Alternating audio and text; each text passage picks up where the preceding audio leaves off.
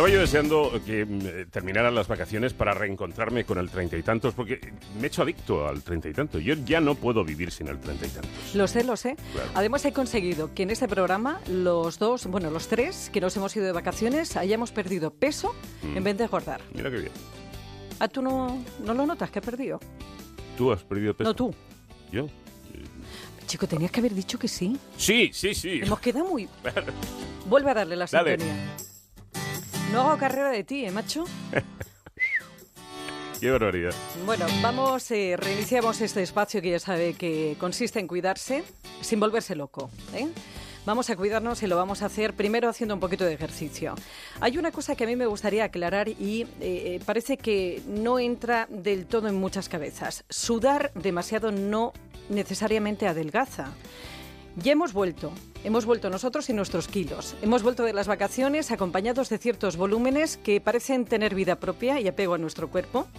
Porque qué fácil, ¿eh? qué fácil y placentero es coger peso y qué difícil y tortuoso es deshacerse de él. Hoy nos ponemos a eso, a esa ardua tarea y lo hacemos con esfuerzo, con ese que adelgaza e insisto, que por raro que parezca, no necesita que sudemos a mares. Right about now. If I judge for life, man, would you stay by my side? Or is you gonna say goodbye? Como bien sabes, hay muchos tipos de ejercicios. Todos son indicados para adelgazar en mayor o menor medida, siempre y cuando se combine con otros dos hábitos, la alimentación y el reposo. No hay fórmulas mágicas.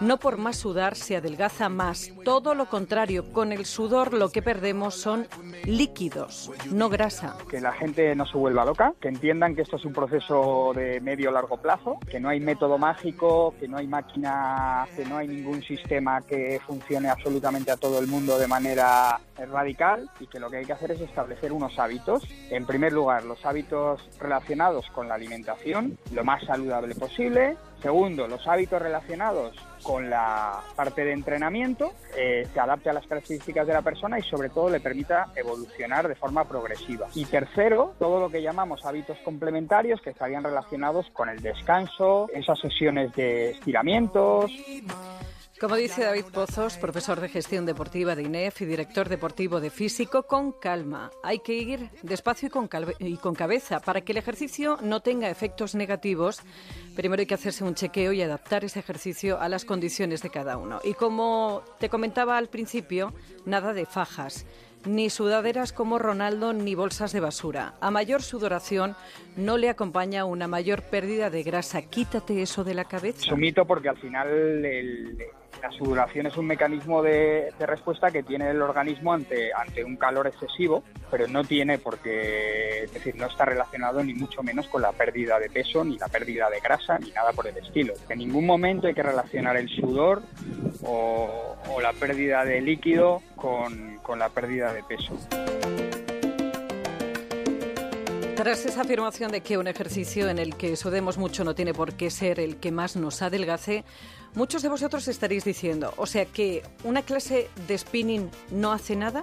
No porque al final el, tema del gasto calórico es un tema relativo, es decir, tú puedes tener un gasto, un gasto calórico absoluto en una sesión que efectivamente puede ser más alto en una, en una, en una sesión de spinning que en una sesión de tonificación muscular. Sin embargo, al final el componente de activación de metabolismo que se genera cuando tú realizas ejercicios de fuerza es mucho mayor que cuando realizas ejercicios cardiovasculares. La correcta combinación de ambos es lo ideal. Pues eso, que sí que hace, pero que el ejercicio más efectivo es aquel que activa tu metabolismo y hace que incluso horas después de haberlo hecho, tu cuerpo siga quemando calorías. El objetivo no es lo que yo quemo en una clase, sino la capacidad que tiene esa clase de generar un estímulo que haga que el organismo genere una respuesta adaptativa. ¿Qué quiere decir esto? Que tú al final, cuando va a pasar mucho ahora, es decir, la gente va a tener muchas agujetas, ¿no?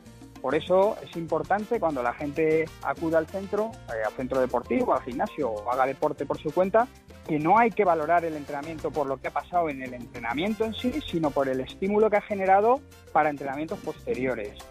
Pues eso, y que el mejor ejercicio, como decía David Pozos, es aquel que combina cardio y fuerza. But you're moving so carefully, let's start living dangerously. Importante también es que varíes el ejercicio, ya que el cuerpo se comporta como una máquina y si siempre hace lo mismo, se acostumbra y se oxida. Pero ojo, cada vez más no tiene por qué ser cada vez hacer más horas, cada vez hacer más kilómetros. También puede ser en cuanto a estímulo de intensidad. Es decir, yo puedo hacer igual los mismos kilómetros más rápidos o puedo hacer series de menos kilómetros con una pausa o menos pausa. Es decir, los estímulos son muy variados, pero es importante variar los estímulos. Si siempre hacemos lo mismo, al final nos estancamos e incluso perdemos forma.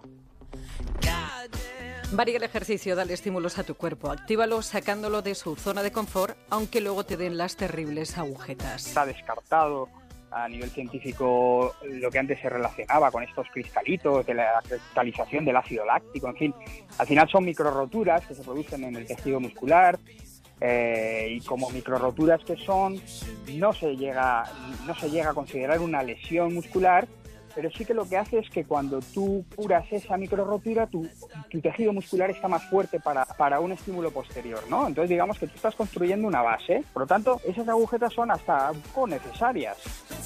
Ese dolor de agujeta significa que has trabajado y que has activado zonas dormidas y que el eches azúcar antes o después solamente va a hacer que ese día tires por el suelo el objetivo de perder peso. Lo único que puedes hacer para que te duela un poquito menos es comer una hora más o menos antes de entrenar, hidratarte en todo momento, estirar bien los músculos después del ejercicio, combinar frío y calor y sobre todo seguir haciendo ejercicio.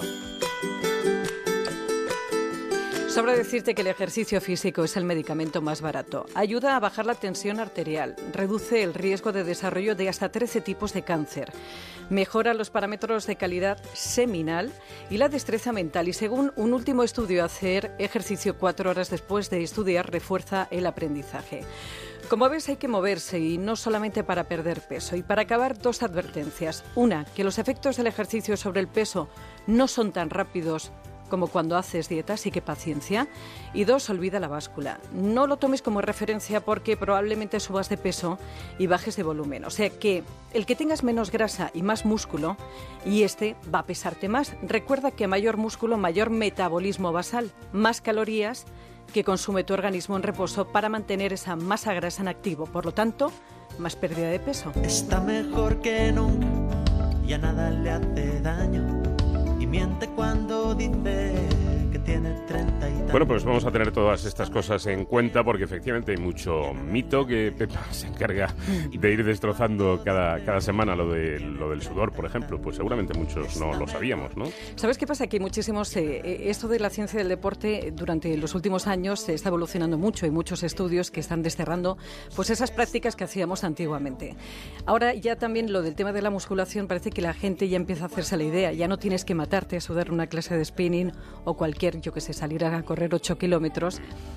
También hay que hacer tonificación. Si no tienes músculo, tu cuerpo no va a quemar grasa. O sea, ese, a ver, puedes quemar en ese mismo instante, pero lo que necesitamos es, como decía David, activar ese metabolismo para ir quemando a lo largo del día pues esas calorías también en reposo. Que tienes un Twitter que es arroba treinta y tantos cero, ya sabes, siempre con número, para cualquier sugerencia o consulta eh, en treinta y tantos arroba. Y para volver a escucharlo, recuperar algunos anteriores en onda cero punto es barra treinta y tantos. También tienes un blog en Antena 3, en Celebrities, treinta y tantos. Ya nada le hace daño y miente cuando dice que tiene treinta y tantos.